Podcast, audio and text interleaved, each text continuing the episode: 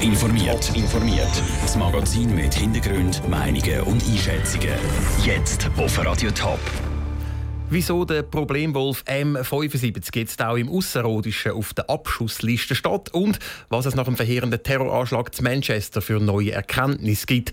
Das sind zwei von den Themen im Top informiert. Im Studio ist der Dave Burkhardt.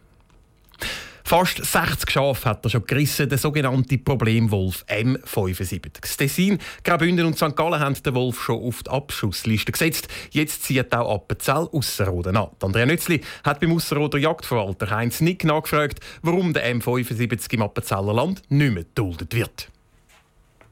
Der eine Grund ist, dass dass dir ja vom Tessin, Graubünden und St. Gallen bereits eine Abschussverfügung besteht. Und dann ist äh, Ausserrhoden eigentlich ein Loch in dem Abschussperimeter hinten, wo der Wolf eben bereits einmal tätig worden ist.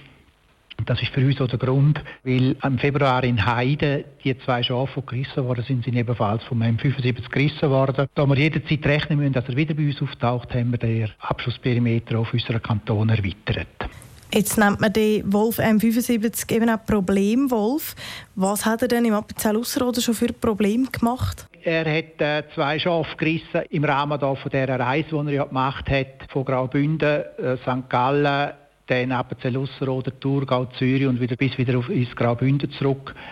Und äh, er ist an verschiedenen Orten sehr typisch, sehr wenig Scheu gezeigt und äh, in der Nähe der Häuser innerhalb von geschützten Weiden hat er gerissen. Darum ist es berechtigt, dass man der zur Natur ausnimmt. Wissen Sie denn, wo der Wolf im Moment gerade ist? Nein, das wissen wir nicht. Der letzte Hinweis, den man hatte, ist der Riss in Mels Anfangs oder Mitte April, etwa am 16. April. Und seither kann er irgendwo sein der Jagdverwalter von Appenzell Ausserrhoden, der Heinz Nick, im Interview mit der Andrea Nötzli. Beim Problemwolf M75 hat sich übrigens sogar der WWF für einen Abschuss ausgesprochen. Der mutmaßliche Attentäter von Manchester ist im Geheimdienst bekannt gewesen. Das sagt die britische Innenministerin Amber Rudd gegenüber dem Nachrichtensender Sky News. Laut verschiedenen Medienberichten ist der 22-jährige mutmaßliche Attentäter kurz vor dem Anschlag noch zu Libyen gewesen. Philipp Detlefs, du bist in London. Es ist ja nicht mehr so sicher, ob der Attentäter wirklich allein gehandelt hat. Gibt es denn jetzt schon Anhaltspunkte, was er zu Libyen könnte gemacht haben?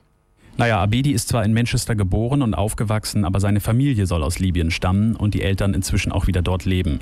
Müssen jetzt mal die Ermittlungen abwarten. Innenministerin Rudd hat ja gesagt, sie sei sich sicher, dass man bald mehr Informationen habe. Es gab im Zusammenhang mit dem Anschlag auch mehrere Razzien. Gestern wurde ein 23-Jähriger verhaftet. Welche Verbindung der möglicherweise zu Abedi hat, ist allerdings bislang noch nicht bekannt. Es hieß aber, die Ermittlungen gingen gut und zügig voran. Ja, und vor wenigen Minuten ist bekannt worden, dass nochmal drei Männer festgenommen worden sind. Die Terrorwarnstufe zu Großbritannien ist auf kritisch erhöht worden. Das Land bleibt also im Ausnahmezustand. Ja gut, es muss schon irgendwie weitergehen und man kann ja jetzt nicht in ständiger Angst leben, was sich natürlich auch erstmal leicht sagt. Aber so einfach abhaken und weitermachen, das geht auch nicht. Die Polizei in Manchester hat außerdem die Bürger zu erhöhter Wachsamkeit aufgerufen. Verdächtige Beobachtungen soll man sofort melden und natürlich bleibt die Polizeipräsenz weiterhin hoch, beziehungsweise sie wird sogar noch verstärkt im ganzen Land. Premierministerin Theresa May hat ja gestern angekündigt, man müsse sich bei Großereignissen wohl an bewaffnete Einsatzkräfte gewöhnen. Die Polizei bekommt dabei sogar Unterstützung vom Militär. Sind in der Zwischenzeit eigentlich alle Opfer vom Anschlag identifiziert? Ja, sehr viele sind identifiziert, darunter eine 18-jährige, ein 26 Jahre alter Mann und ein erst 8-jähriges Mädchen. Aber unter den vielen Verletzten sind leider auch noch einige, die sich in einem sehr kritischen Zustand befinden. Und es werden auch immer noch Menschen vermisst seit der Explosion in der Manchester Arena. Ja, und was die Verletzten angeht, da könnte die Zahl leider auch noch deutlich höher sein, als wir bisher gedacht haben.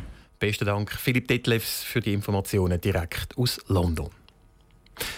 Im Fußball gibt es normalerweise ja einfach eine gelbe und eine rote Karte. Im Schweizer Göppfinal morgen zwischen Zier und Basel gibt es aber auch eine grüne Karte.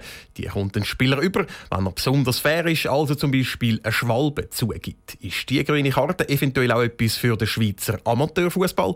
Der Noah Schäfer hat bei Schiedsrichter aus der Region nachgefragt. Eine grüne Karte für besonders fair Spielen. Das ist die Idee vom Schweizer Fußballverband und der SUVA. Pro vergebene Green Card spendet SUVA 500 Franken am Behindertensport. Die Karte soll das Fairplay fördern und das Verletzungsrisiko verkleinern. Sie kommen morgen das erste Mal auf höchster Spielstufe im Cup-Final zum Einsatz. Könnte die Green Card einem Amateurfußball für mehr Fairness sorgen? Eher nicht, sagt Marcel Stoffer, Schiedsrichterchef vom Ostschweizer Fußballverband. Mit der Green Card werde der Schiedsrichter noch mehr Verantwortung zugeteilt. Der Schiedsrichter hat sonst schon eine sehr schwierige Aufgabe. Wenn er jetzt noch eine weitere Aufgabe bekommt, dass er über Fairplay soll richten, dann wird das natürlich gerade auch in den unteren Ligen, wo, wo die Schiedsrichter nicht die gleiche Ausbildung, nicht die gleiche Erfahrung haben wie oben raus, denke ich, für einen Schiedsrichter sehr, sehr schwer. Der Schiedsrichter sei so auch beeinflussbar, sagt Marcel Stoffer. Darum hat er eine andere Idee, wer die Green Card könnte aussprechen Vielleicht müssen Trainer über die Green Card entscheiden und sie müssten sich einigen, welche Mannschaft hat jetzt für welche Aktion die Green Card verdient. Da wäre vielleicht ein anderer Ansatz.